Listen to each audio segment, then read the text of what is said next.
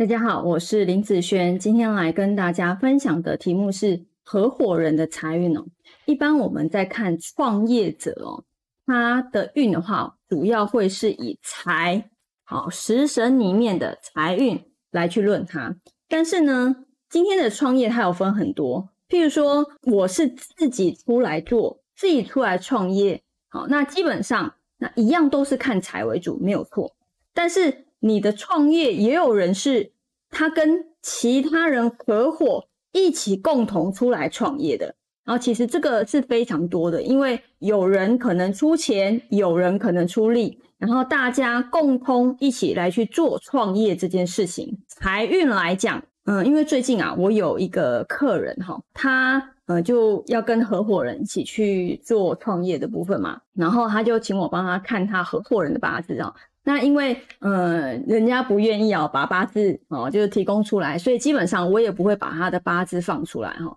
就单纯以我在这次的批命上面哈的一些经验跟大家分享哦。也就是说，今天如果以合伙人来讲，好，那一样，如果这一个合伙人他主要呢是去以拿业绩为主的人，好，今天他是要拿业绩回来的人。好，他会是以财运没有错，他会是以财运没有错。但是呢，这个合伙人那时候他在问我的时候，我就觉得说，哎，到底可不可以跟他合伙？因为他一直在问我，因为他在今年来讲，其实他的财运并没有很好，尤其是在今年下半年会有一次大破财的时间，以及明年的下半年都各有一次大破财的时间。以如果他的好状态来说，是以业绩为主的人，遇到像这样子大破财的时间，基本上你想想看，业绩就跟钱有关嘛。那你破财就代表你的业绩不好的意思。那业绩不好，财运不是很好的人，你再出来创业，那又没有运来帮，其实基本上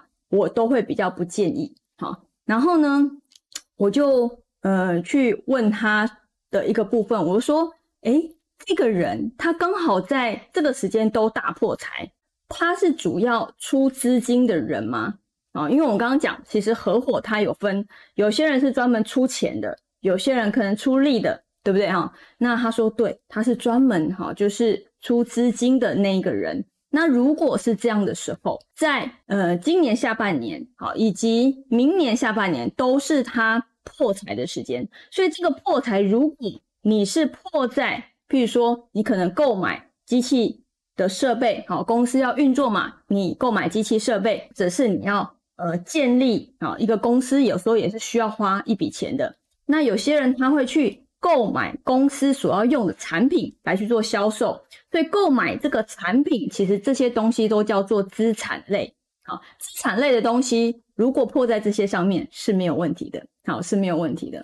好，我说哦，难怪如果他是出资金的人，那他刚好就是在这两年都会有。一些破财的一个现象，如果哦是以拿业务业绩的人来讲，因为我这个客人，我看他的八字，基本上他应该是主要是以对外，好就是做业务业绩方面为主的，好那另外一个人呢，基本上他现在呃是属于就是要破财的时间，那如果他的钱花在这个地方的话，因为他不是主要拿业绩的人，好那倒还好，好所以主要是看你的财是破在哪里，啊你。身在不同的身份，你的地位好，应该是说，嗯，你做的事情跟另外那个人做的事情是不同的事情的时候，你的财运的看法有时候也会不太一样。好，那刚好其实那个合伙人今年呢，荧幕也是走他的一个官运，那官运呢，他又可以用着进去他的八字哦。那官其实也代表公司，所以，呃，这个官好，你也可以，譬如说创立公司、创建创建公司。